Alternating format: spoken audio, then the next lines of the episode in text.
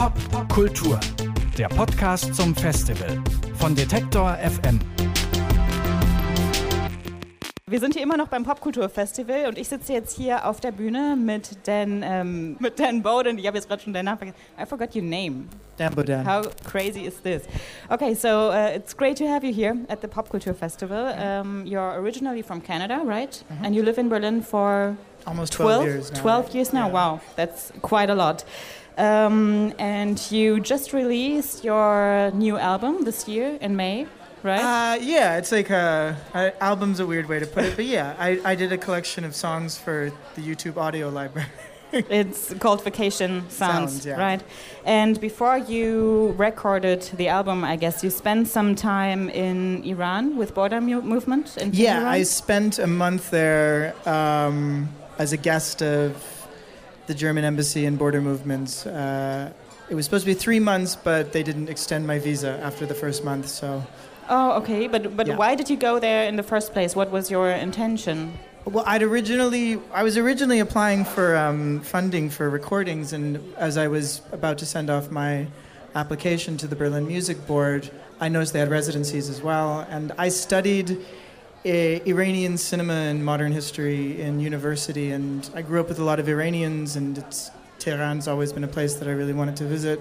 So I thought, you know, what the fuck, I'll just apply for this on the sly and didn't get the money, but I got, I got the residency in Iran, only to find out about the day after I was accepted that Canadians aren't actually allowed to visit Iran independently. So, yeah. But uh, the intention was also to create some sort of um, cultural exchange, right? Yeah, I mean, it's, it's very open format, uh, and mm, I had no.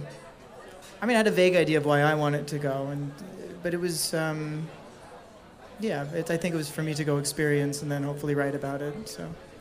Also ich habe Dan Bowden hier gerade gefragt, ähm, warum er eigentlich, bevor er sein Album herausgebracht hat, sein neues, was im Mai erschienen ist, Vacation Sounds heißt das, warum er vorher eine Zeit lang in Teheran verbracht hat, im Iran. Und er war da mit einer Plattform, die heißt Border Movement aus Berlin. Die wird vom Goethe-Institut gefördert und äh, da hat er eben mitgemacht, um ein bisschen für kulturellen Austausch zu sorgen und da eben auch ein Residency-Programm zu machen und er hat gerade erzählt ein bisschen, warum das so geht. Und da wollen wir noch ein bisschen weiter äh, schauen. Um, did you have the chance to play in Tehran as well? Yeah, I played at the uh, TEDx festival uh, near the end of the month in November. Okay, also Dan hat auch im, äh, in Teheran gespielt bei einem Festival, um, but then you told us that you are homosexual, right? And Yeah. Oh, yes, you just did. And um, obviously, in Iran, homosexuality is not that well accepted. I mean, it's even punishable by execution. The people don't really see it as part of the part of the community, I guess. And with that thought in mind, how did you experience being there in Tehran? Um, I mean, I feel not to. Uh, I tiptoe around that kind of question because I was only there a month. I did have to leave early, uh, and what I did experience was, you know, primarily, you know, you know, third hand, and uh, um, I can say that Ir- uh, Iran, of the places that I visited in the world, is not um, the law aside, and the law is there is absolutely a law that punishes gay sex. I think it's sodomy. Uh, that's a distinction. Not it's a place where being gay isn't ne- necessarily a crime, but doing gay is. Um, so, uh, but it's. Compared to other places I visit, it's not out there. People, I don't, I didn't, I didn't experience, and I don't want to say it's not there because it, it, I'm, sh- I'm sure it is, but I didn't experience in the day to day too much of like um, there was no sort of witch hunt happening that I've, I've experienced in other cultures where you do kind of check yourself like you know are my legs apart and shit like that you know? Am I being macho? Am I being gay or straight uh, acting and whatnot? But you know I can't speak with much authority on it um, there's all it's it, it's a place where the genders are quite separated and in a way that's actually quite similar to Japan boys and girls create really strong bonds so there's a kind of gray area between is that a queer thing or is that um, a way of dealing with intimacy when you can't be with you know the other gender mm-hmm. and everything in between those things. You know, it's not a Also ich habe Dan gerade gefragt, ähm, er ist offen homosexuell und ich habe ihn gefragt, wie er das wahrgenommen hat im Iran oder in Teheran eben als Homosexueller vor Ort zu sein, weil ja dort Homosexualität oder zumindest die homosexuelle Handlung zwischen zwei Menschen strafbar ist, sogar ähm, stark strafbar. Und er hat gesagt, er kann da gar nicht so viel aus erster Hand zu sagen, weil er selber überhaupt keine, also keine direkte Erfahrung mit einer Strafe gemacht hat, was natürlich äh, toll ist, aber er hat auf jeden Fall aus dritter Hand auch Dinge erfahren, aber er will sich da auch gar nicht so richtig rausnehmen, irgendwie ähm, über seine eigenen Erfahrungen zu sprechen. Aber trotzdem hat er eben, ähm, ja, ich würde sagen, die Stimmung vor Ort wahrgenommen. Ähm, I guess you said before that you got some information, at least from third hand, right? That you talk to people who live in Tehran that are openly homosexual. Well, they don't live in Tehran. Or, they, well, that's not true. A couple of them, one of them does. It's kind of funny because I realized when I was writing an article about it um, that like literally every male that I know who's Persian is gay. Mm. So. Okay. Um, yeah, no, like it, it was sort of a like all of my Persian friends are gay. So, um, so I kind of, I guess I was a little more prepared with maybe insider knowledge. But at the same time, they don't live there. Mm-hmm. You know, they either emigrated or they've, you know, they're planning on emigrating. You know, but and I think specifically for the reason that they'd like to be able to live. That they can live their yeah. sexuality openly. Yeah. Yeah. Okay. Or or just without fear of death, you know.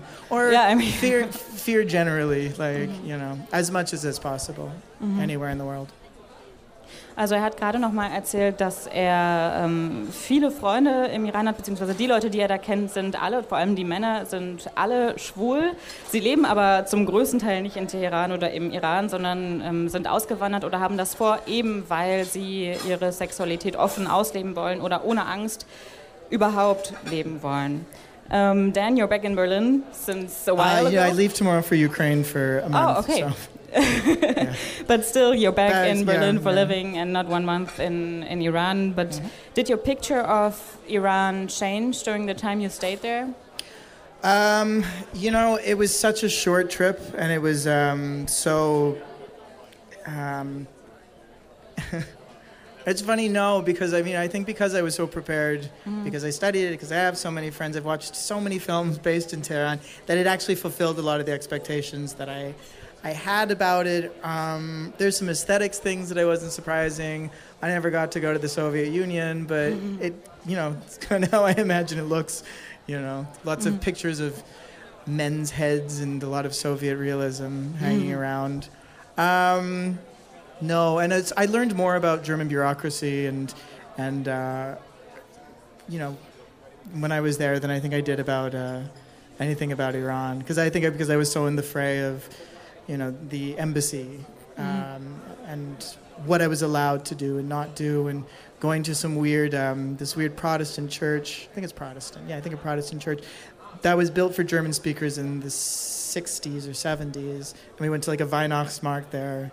Um, so I guess I got to I got a better understanding of how Germany is viewed, maybe by different parts of the world, which is mm-hmm. probably the most fascinating thing about the trip, actually. Mm-hmm. Also er hat gesagt, er hat, ähm, ich habe ihn gefragt, ob sein Bild vom Iran sich irgendwie verändert hat in der Zeit, als er da war, jetzt wo er wieder hier in Berlin ist. Und er sagt, nee, hat sich überhaupt nicht verändert eigentlich, weil er ja auch iranische Geschichte studiert hat und eigentlich haben sich alle Erwartungen, die er hatte, nur erfüllt oder bestätigt.